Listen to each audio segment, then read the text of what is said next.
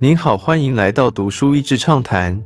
读书益智畅谈是一个可以扩大您的世界观，并让您疲倦的眼睛休息的地方。短短三到五分钟的时间，无论是在家中，或是在去某个地方的途中，还是在咖啡厅放松身心，都适合。教育决定未来。本书是由哈佛创新教育专家 Tony Wagner 及美国优秀创投企业家 Ted Dintersmith 共同撰写的一本教育书籍。两位作者因为看到了美国教育的危机，在2015年出了本书，想要借此呼吁进行美国教育的改革。两位作者笔下的口吻带有批评、酸语酸语，且用词非常直白，明显不是为了讨好每个人而写。加上翻译成以李先生的译文流畅，有时候只是光透过文字，我的脑子里都可以想象出作者侃侃而谈的画面，生动而有趣。但本书也不只是批评，在提出批评后，作者也提出了如何改善的建议。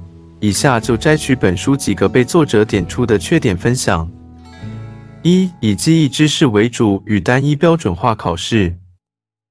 单纯背诵记忆这件事，不但对于大脑的学习没有帮助，短暂记忆也很快就会忘光光。以前的教育是在制造业背景之下的时代，教导一板一眼都有标准的答案。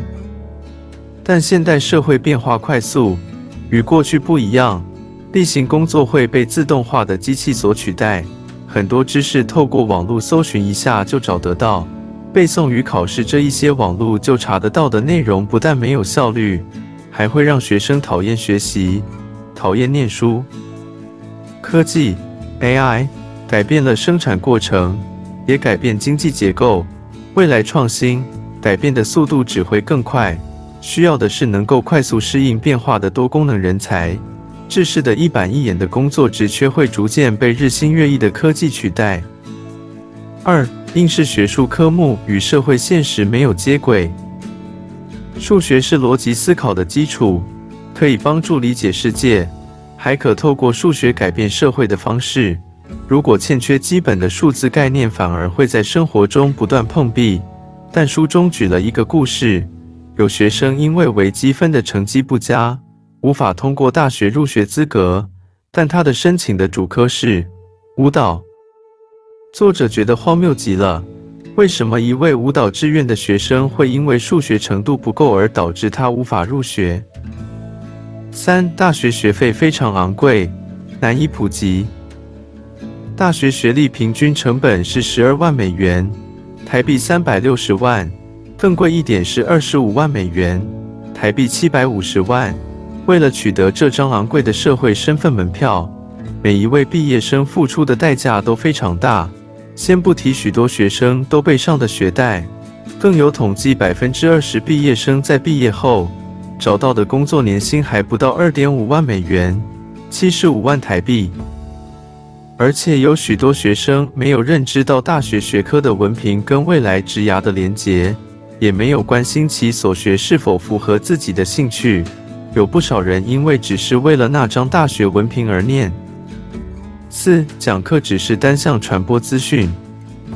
这里作者写了一句非常传神而且有些悲哀的句子：讲课就是老师把笔记摘要交接到学生笔记上的一种仪式，两边都没有用到大脑。而老师指派的作业也只是考试会考的范围，或学生也只关心上课的内容是不是考试会考。书中也举了麻省理工学院媒体实验室做的一个有关脑部活动的实验，学生的脑部活跃程度会在活动时达到巅峰，被动时掉到谷底。最昏昏沉沉的状态不是那夜晚，而是在白天听讲课的时候。只要学生不是用心想学，上课不但没办法抓到重点学到知识，还浪费了许多时间。新的教育该长什么样子？托科技之福，现在许多知识在网络上可以轻易取得。有些大学讲师讲的内容，还不如网络上金牌名师的线上课程来的精彩。可虽然线上教学可以有效降低讲课的成本，但是无法专注的孩子在线上教学上的完课率却非常非常的低。作者在这里提出的解法是，新时代应该要推进的是透过小组合作、讨论，提出各种解决方案的上课方式。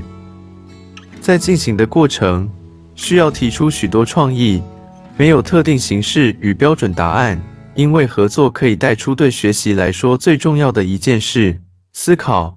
若单向学习、上课、听广播、看影片等，一定要借由反思所得，花时间好好沉淀思考，才能有效学习。但如果当场就有同学可以相互交流、互相刺激、迸发点子，一定可以得到更多的不同的收获。教育扭转未来，在网络发达的这个年代，取得知识的难度大幅降低。拥有知识已经不再像过去一样有价值，现在最有价值的是能用那些知识做些什么。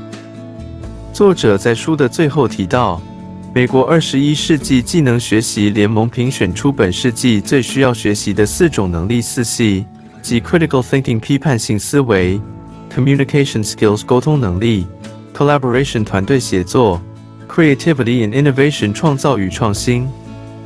当学生拥有四系之后，四系就能成为内在动力，让他持续保有学习的动机，自动自发，不断的累积新的技能与知识，成为能够适应新时代变迁的人才。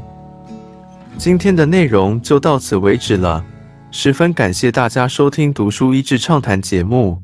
如果对我们的内容感兴趣，欢迎浏览我们的网站。d 是 e z 点 net，或是关注我们的粉丝团“读书益智”，也可以分享给您的亲朋好友。